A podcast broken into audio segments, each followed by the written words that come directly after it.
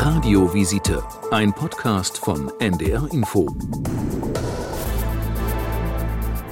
Die Diagnose Alzheimer ist für Betroffene und deren Angehörige ein erschütternder Einschnitt.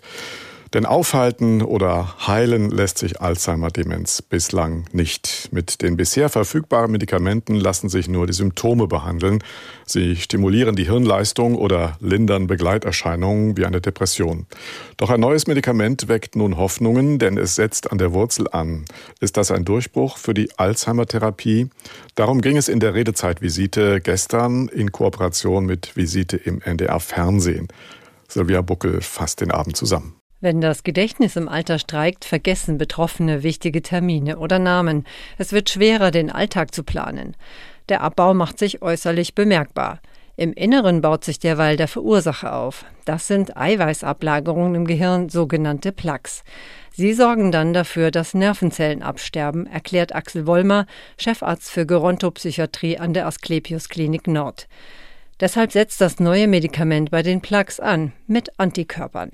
Und die sind in der Lage, diese Ablagerungen im Gehirn aufzulösen, also das Gehirn zu befreien von diesen Amyloidablagerungen. Die Verschlechterung der Gedächtnisleistung würde dadurch um 20 bis 30 Prozent gesenkt. Das hätten klinische Studien gezeigt. Vor allem im Anfangsstadium sei das Medikament vielversprechend. Ich gehe davon aus, dass das Hauptpotenzial dieser neuen Therapien in der Prävention liegen wird. Für Patienten mit leichter kognitiver Störung oder leichter Demenz als Folge einer Alzheimer-Krankheit. Mhm. Die Nebenwirkungen hält der Facharzt für überschaubar, abzulesen in Bildern, die vom Kopf gemacht werden in Form von kleinen Schwellungen oder auch kleinen Blutungen als Folge der Entzündungsreaktion, mit der dieses Amyloid abgebaut wird. Das klingt dramatisch, verläuft aber in aller Regel relativ gutartig und ist relativ gut zu kontrollieren. Mhm. Wenn das Medikament im Frühstadium gut eingesetzt werden könnte, sollte man sich dann mit familiärer Vorbelastung auf Alzheimer testen lassen. Diese und ähnliche Fragen zur Erblichkeit von Alzheimer stellten viele Hörerinnen und Hörer, unter anderem Marita Walcher aus Düsseldorf.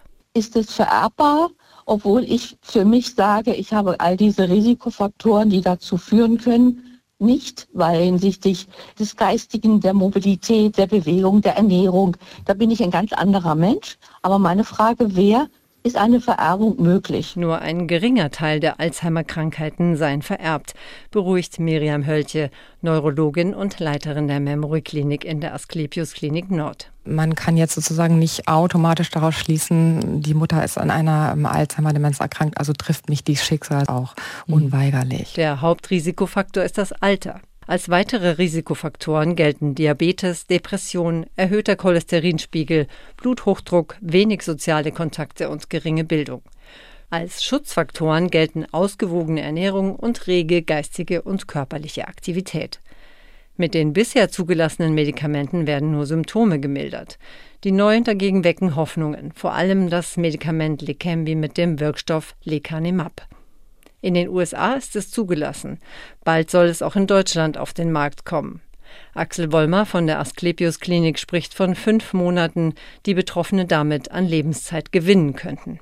Er hält es für einen Durchbruch. Nicht alle sind so enthusiastisch. Linda Thienpund von der Alzheimer Forschungsinitiative findet es unklar, ob die Betroffenen den Effekt überhaupt spüren, und sie weist auf die Nebenwirkungen wie Hirnschwellungen und Hirnblutungen hin. Auch Axel Wollmer räumt ein, dass der Therapieaufwand enorm sei und die Kosten dafür vermutlich von den Kassen nicht zu stemmen.